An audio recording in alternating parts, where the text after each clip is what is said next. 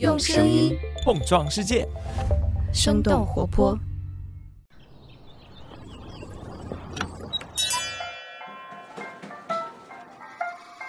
您的生动早咖啡好了，请慢用。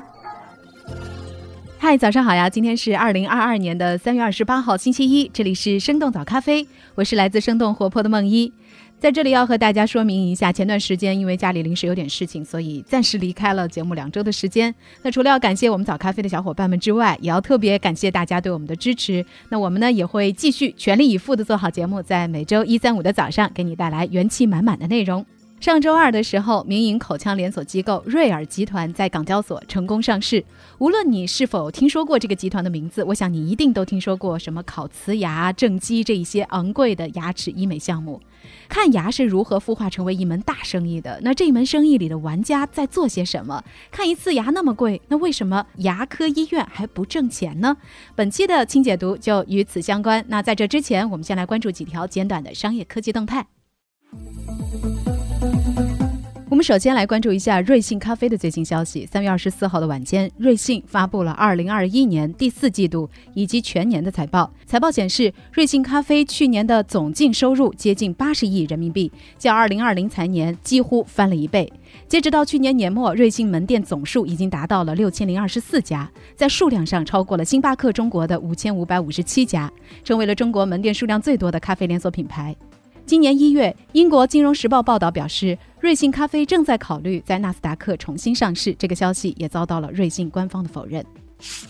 接下来，来了解一下豆瓣的新功能。上周五，豆瓣上线了预防网络暴力的应急防护模式。当你主动开启这个模式的时候，陌生人就无法再关注、私信或者是查看你的主页了。这一新功能的上线是为了向用户提供网络保护和隐私安全，防止陌生人的恶意骚扰或者是短时间内大量言论的攻击。其实，豆瓣并不是第一个这么做的社交平台。自从国新办2022年清朗系列专项行动以来，微博和抖音也先后上线了类似的功能。下面我们再把目光转向国外。纽约的用户终于可以在优步软件里打出租车了。根据《华尔街日报》的报道，优步已经在上周和纽约市达成了协议，将会在它的应用程序上列出纽约市标志性的黄色出租车。这将是优步在美国达成的第一个全市范围的出租车合作。这一合作关系的建立，可以帮助优步缓解自己的司机短缺问题，抑制较高的乘车费用，同时扩张出租车业务市场。优步预计将会在今年春天晚些时候向乘客来推出这一服务。最后，我们来看看我们的邻居印度的外卖业务。根据路透社的报道，三月二十二号，印度食品配送巨头 Zomato 宣布计划推出十分钟食物送达的服务。这家公司的 CEO 迪宾德·戈亚尔表示，为了达成这一计划，Zomato 将会建立密集的食品前置仓，并且使用需求预测算法。这个计划目前已经遭到了网友的强烈谴责。虽然 Zomato 表示不会给骑手施加任何压力，但是批评人士认为，印度道路安全风险高，过短的时间要求会给外卖员带来生命危险。以上就是今天值得你关注的几条商业科技动态，千万别走开。我们接下来一起看看牙科医院的苦恼。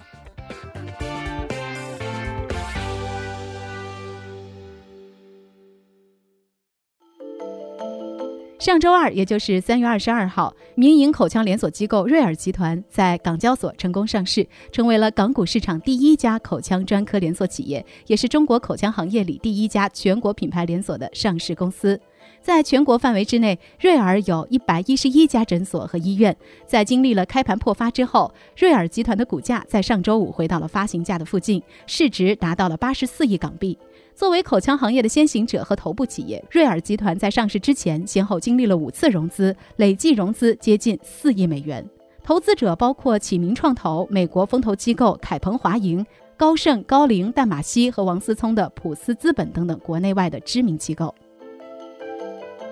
那么，口腔连锁医院到底是一门怎样的生意呢？根据商业咨询公司福诺斯特沙利文的报告。中国口腔医疗服务的市场规模在二零一五年是七百六十亿元，二零二零年达到了一千二百亿元，年复合增长率接近百分之十。这份报告还预期市场规模将会在二零二五年达到两千九百九十八亿元。中国拥有巨大的人口基数，口腔健康的需求也随着经济发展不断的扩大，各大投资机构纷纷压住口腔赛道，想在这个价值数千亿的赛道里分一杯羹。根据三十六氪的报道，一级市场口腔赛道上演疯狂融资一幕，正牙齿科、奇美矫正、紫丁香口腔、大众口腔、美维口腔等等口腔诊所陆续获得融资。那从玩家来看，牙科医院除了拥有社保优势的公立医院，市场上还有和瑞尔集团一样的连锁民营医院和各种医生成立的小诊所。由于口腔医疗并不依赖医疗设备，更重要的是牙医的经验。现在有很多的牙医自己开诊所，只需要一两百万，牙医就可以自己开店，不给别人打工。可以说，整个口腔医疗行业也已经是十分内卷了。上面有公立医院，下面有私人诊所，中间是一堆相互厮杀的连锁机构。那从具体的服务上来看，口腔行业的具体治疗项目大致可以分为两类。第一类是可以用于医保报销的基础护理，比如说拔牙、补牙、根管治疗等等；第二类是带有医疗美容性质的，比如说正畸、种植、烤瓷牙、矫正美白等等。而这一类也通常都是不能走医保报销的中高端项目。无论是公立医院还是民营的连锁医院、独立诊所，最赚钱的都是不能走医保的、偏向于医美的项目。以种植牙为例，根据界面新闻的报道，由于种植牙不在医保报销范围之内，所以这一项目一直是民营医院收入的重要来源。二零二零年，大约百分之八十的种植牙项目消耗发生在民营医院。但是，即便是这样，民营连锁牙科医院依然面临盈利困境。在瑞尔集团的招股书当中，他们公布了自己的各项财务数据。在一九年到二一年的过去三年时间里，瑞尔集团净亏损分别是三亿元、三点三亿元和六亿元。即便是排除公司股东可转债对于负债的影响，二零二一年瑞尔集团经过调整的净利润也只有五千六百万元。大家印象当中，去看一次牙医，动不动就要花上几千，甚至是上万块。但是这家成立了二十三年的连锁口腔专科医院，既没有超高的利润，也没有在扩张中亏损。那瑞尔集团这样的上市连锁口腔医院，为什么不像我们想象当中那么挣钱呢？原因之一，牙医数量少，工资高。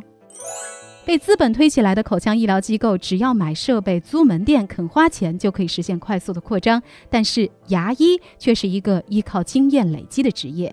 和其他国家相比，欧洲每一百万人里有八百个牙医，美国每一百万人有六百个牙医，而中国每一百万人里仅仅只有一百七十五个牙医。即使说中国牙科毕业生的人数已经从一五年的两万四千人增加到了二零一九年的三万六千人，但是学校里培养医生的速度还是没有能够跟上口腔医疗机构的需求。在牙医本来就供不应求的环境之下，能够流入瑞尔集团这种连锁机构的医生更是少之又少。根据卓识咨询的报告，中国大约有二十一万名全科牙医以及五千三百名正畸医生。这些医生大部分进入了公立医院，而很多有经验的牙医又会选择自己出来开个人诊所。牙医与连锁医院供需关系的错配，也导致了连锁机构需要支付牙医更高的收入。那除了这个原因之外，瑞尔集团也需要依靠一个个明星医生来吸引顾客。一名牙科资深人士向媒体透露说，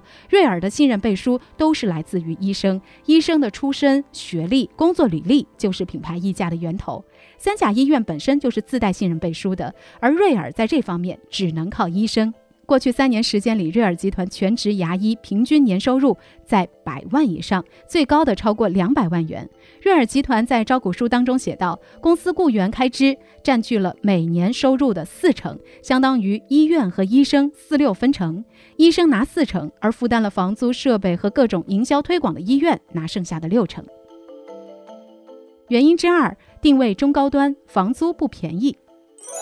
瑞尔集团从成立之初的一九九九年到引入风险投资的二零一零年之间，只有十三家诊所。二零一零年之后，瑞尔进入了快速扩张的阶段，现在已经在全国十五个城市开设了一百零四家诊所和七家医院。瑞尔集团有两个子品牌：瑞尔齿科和瑞泰口腔。瑞尔齿科提供高端的服务，在全国有五十一家诊所，主要的客群是一线城市具有高购买力的患者，大多也开在核心商圈和甲级写字楼。瑞泰口腔所面对的则是终端的市场，他们在全国有五十三家诊所和七家医院，针对的是一线城市以及核心二线城市的中产消费者，大多也是开在人口密集的住宅区。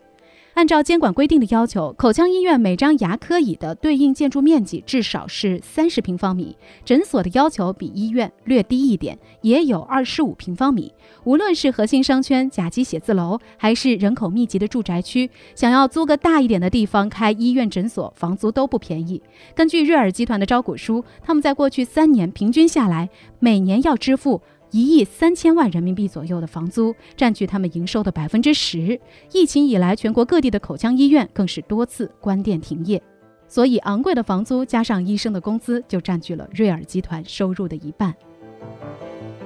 原因之三，基础服务多，中高端项目少。我们在一开始介绍口腔行业的时候提到，口腔行业的治疗项目分为两类，第一类是基础类型的普通牙科。第二类是带有医疗美容性质的中高端项目。根据国元证券发布的口腔服务深度报告，基础类业务的客单价基本在一千元以下；中高端业务里，种植牙的客单价在九千元左右，传统正畸的客单价大约在一万元，而更加高端的透明矫正器隐适美的客单价可以达到四到六万元。瑞尔集团想要主打的是客单价更高的市场，比如说正畸和种植。但是从招股书来看，对瑞尔营收贡献度最大的，则是客单价偏低的普通牙科这部分业绩，在他们二零二一财年占比达到了百分之五十五，其次才是正畸科和种植科，贡献达到了百分之四十二。